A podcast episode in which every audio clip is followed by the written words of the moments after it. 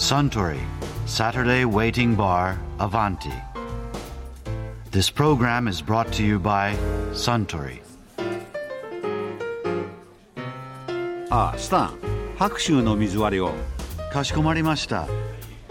お今冷蔵庫から出したミネラルウォーターもしかして南アルプスの天然水じゃないですかはい。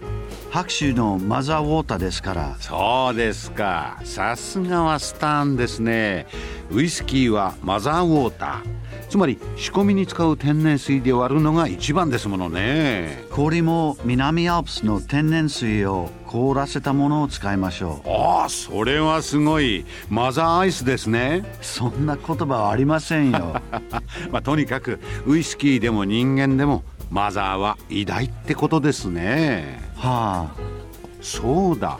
マザーといえば先日女優の萬田久子さんが母親になった時のこんなお話をされてましたね。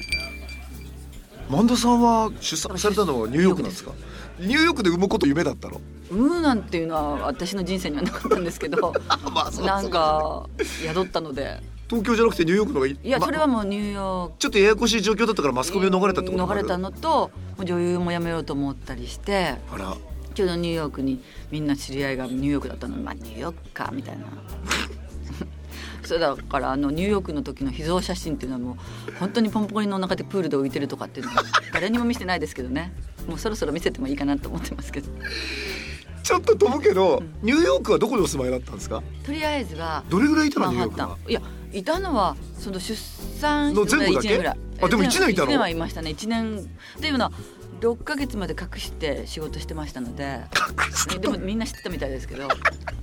一応ドラマ。ちょっとみんな知ってたってのとはいうというのはやっぱり衣装さんとかに行くと腰が張ってきてたらねとか。ああそういう意味でねあじゃあもう現場のね仲のいい人たちだけが。はもう知ってなんか太ったとかって言われながらもいやなんかねとかって言ってぐちゃぐちゃぐちゃぐちゃ言ってはい。一応6ヶ月までして、えー向こうで出産したんですけどね、楽しかったですね。ちょうどマンハッタンのちょうど47丁目とか。47丁目ってブロードウェイのちょっと下ぐらいね。下ですね、うん。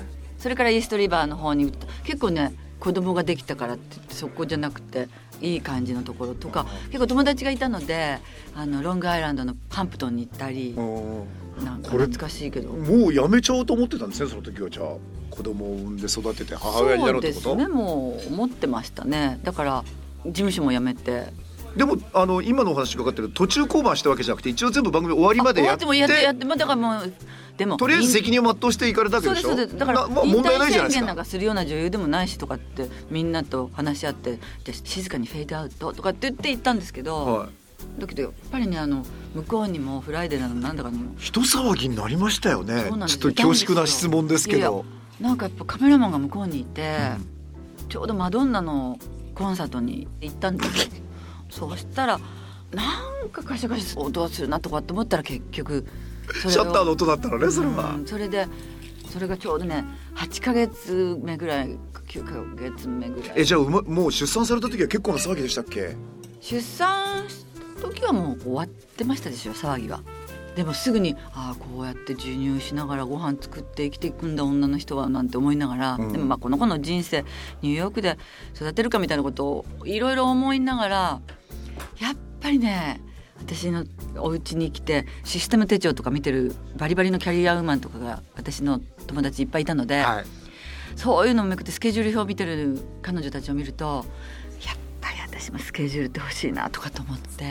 わかる感じ。なんかねものすごくね、あれ？私どうすんのかな？これずっとこの子一人でもスケジュールに縛られてる時って全くそういうスケジュールに縛られない生活に憧れてた憧れてたんですよ。だからニューヨーク行って子育て料理好きなので、うん。すごく天国だったんですよ、うん。で子供の顔を見ながらこの子はどうなるんだろうなんて思いながら。でもスケジュール表を埋めてる人を見るとまたそれはそれで血が騒ぐのね。面白い。それがその時にちょうどたまたまマネージャーから電話あって、うん。あの京都殺人案内っていう藤田誠さんの娘役をずっとやってたんです。はい。もう今パート30ぐらいになっちゃったんですけど。それはあれですか？あのー結構生まれる前からずっとってこと？そうです。もうつい最近もやってるでしょそれ。だからこの間パート30ですよ。だから30年ぐらい。だからパート4 4ぐらいから出てるんですよ。ライフワークですねもう。そうですよね。それなのにそれはでもまあ娘が3代目だったので私で。でもパート4で変わってるんですね。はい。で藤田さんの娘であのストーリーとしては嫁に行ったり出戻ったりしながらの。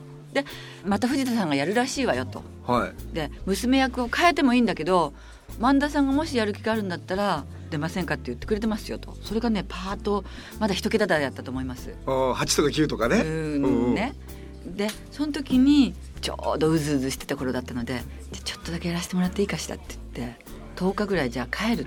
10日ぐらいで京都でできる、うん。うん。それで初めて外国に行く母を呼んでうん。パスポート取らせて、はい。でニューヨークに来させて。あお母様に？お母さんを来させて、うん。その子供を見させて私だけ帰ってきたんですよ。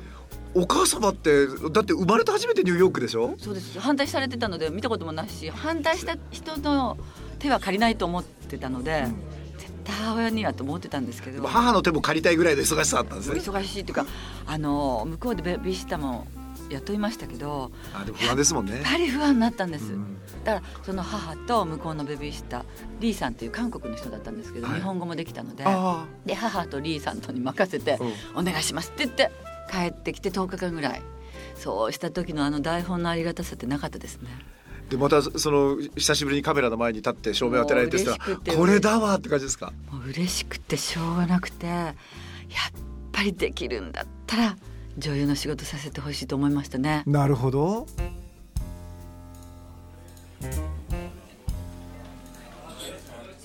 いやー萬田久子さんのお話面白かったですね。あスタン白州の水割りをもう一杯。かしこまりました。ところでアバンティの常連客の会話にもっと聞き耳を立ててみたいとおっしゃる方は毎週土曜日の夕方お近くの FM 局で放送のサントリーサタデーウェイティングバーをお尋ねください東京一の日常会話が盗み聞きできますよ Suntory Saturday Waiting Bar Avanti. This program was brought to you by Suntory.